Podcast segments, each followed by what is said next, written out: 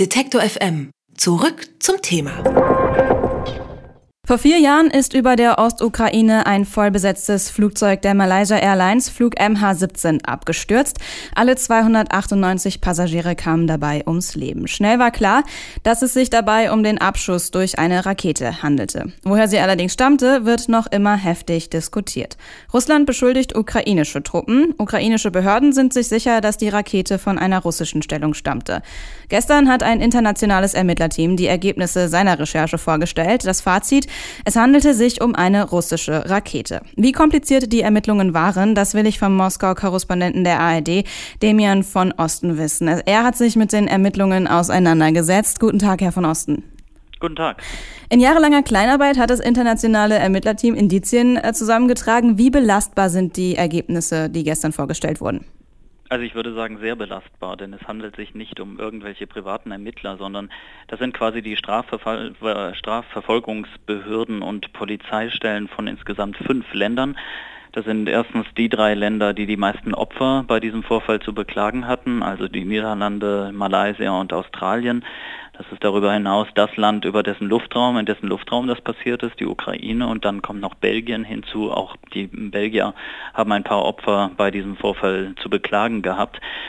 Und dann sind es in den jeweiligen Staaten eben Polizeibehörden und Staatsanwaltschaften, also Leute, die sonst professionelle Ermittlungen vornehmen. Und die haben sich vier Jahre lang mit nichts anderem beschäftigt als mit diesem Vorfall und der Aufklärung äh, der, der Vorfälle, die es im ganzen Zusammenhang MH17 gab. Sie haben Millionen Webseiten gesichtet, zum Teil waren mehrere hundert Leute gleichzeitig beschäftigt.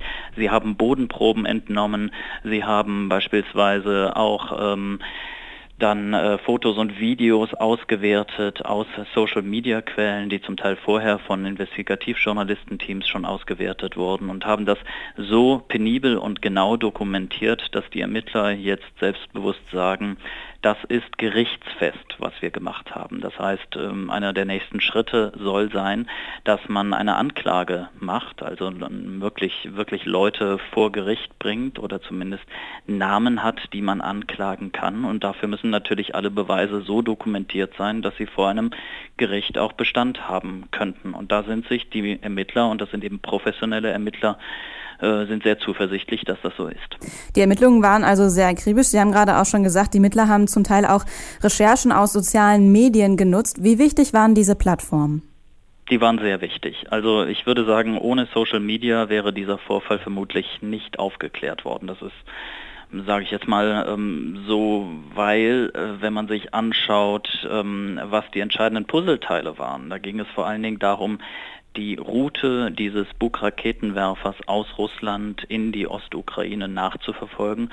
Und das ist im Wesentlichen dadurch gelungen, dass Fotos und Videos von diesem Militärkonvoi gepostet wurden, dass Fotos und Videos im Netz auftauchten, die dann diesen Buk-Raketenwerfer am Tag des Abschusses in der Ostukraine gezeigt haben und dass manchmal auch Leute einfach in sozialen Netzwerken geschrieben haben, oh, ich habe da so ein riesen Militärgerät gesehen, das stand an der und der Kreuzung oder viele wussten auch, dass es ein Bug-System ist, weil das sehr ungewöhnlich war, dass so ein schweres System in diesen Tagen in der Ostukraine gesichtet wurde. Und aus dieser Vielzahl an Quellen kann man ähm, dann, konnte man dann die Route nachvollziehen. Es wird dann äh, oft äh, behauptet und hinterfragt, okay, Social Media, das ist ja nicht zuverlässig, aber in der Summe der vielen Indizien, die man dadurch hatte, wird es eben sehr, sehr äh, zuverlässig, weil äh, man eben die ganzen Punkte kombinieren kann und wenn sie alle plausibel zusammenpassen, dann konnte man eben in diesem Fall die Route des Konvois und dieses Bug-Raketenwerfers bis zur Abschussstelle nachvollziehen.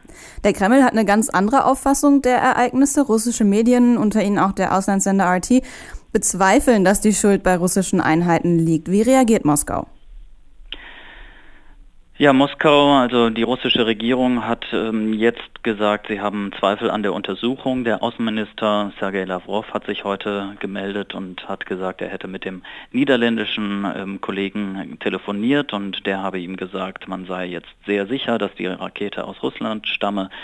Und dann habe Lavrov ihn um Fakten gebeten und der Niederländer habe keine nennen können. Ähm, tatsächlich äh, ist ja eigentlich die Vorstellung gestern eine ganze Ansammlung von sehr, sehr vielen Fakten gewesen. Ähm, die Strategie, die wir von russischer Seite beobachten in den vergangenen Monaten oder Jahren, äh, sind zwei Dinge. Zum ersten äh, werden sehr, sehr viele verschiedene Theorien diskutiert, also verschiedene Versionen, wie es dazu kommen konnte. Ähm, das geht hin bis zu Versionen, die sehr absurd klingen, ähm, bis hin zu Versionen, die man sehr genau prüfen muss, ob sie nicht auch stimmen. Und das internationale Ermittlerteam schreibt auch übrigens nicht erst in diesem Bericht, sondern bereits im letzten Bericht, der im September 2016 veröffentlicht wurde, dass man auch diese Theorien sehr genau beprüft, geprüft habe, also andere Abschussorte, andere mögliche Abschussorte und dort sogar Bodenproben entnommen habe. Also da geht es nicht nur um die Überprüfung mithilfe von Social-Media-Inhalten, sondern die Ermittler waren an verschiedenen Stellen vor Ort, haben Bodenproben genommen und kommen zu dem Schluss, das kann da eben nicht gewesen sein. Und der zweite Teil, ähm, der sich jetzt in der Reaktion der russischen Regierung öfter zeigt in den vergangenen Monaten, ist, dass man die Arbeit dieses Ermittlerteams insgesamt in Zweifel zieht und ähm, versucht äh, quasi die Glaubwürdigkeit des Ermittlerteams ähm, äh, ja, zu unterminieren und äh, das ist auch das, was wir in den russischen Medien beispielsweise heute sehr stark beobachten. An den Ermittlungen waren auch äh, Investigativjournalisten beteiligt. Werten Sie den Ermittlungsbericht als Erfolg für investigative Journalisten oder macht deren Beteiligung die Ergebnisse für Moskau vielleicht sogar angreifbar? Also beteiligt ähm, klingt jetzt so, als wären sie Teil der Ermittler gewesen. Es ist so, dass die Informationen, die von den Investigativjournalisten gesammelt wurden, dann auch von den Ermittlern genutzt wurden, aber nochmal überprüft wurden. Also es ist nicht so, dass die ähm, jetzt Teil der, dieser staatlichen Ermittlung äh, geworden sind, aber klar, sie wurden viel befragt und ihre Informationen waren sehr, sehr wesentlich.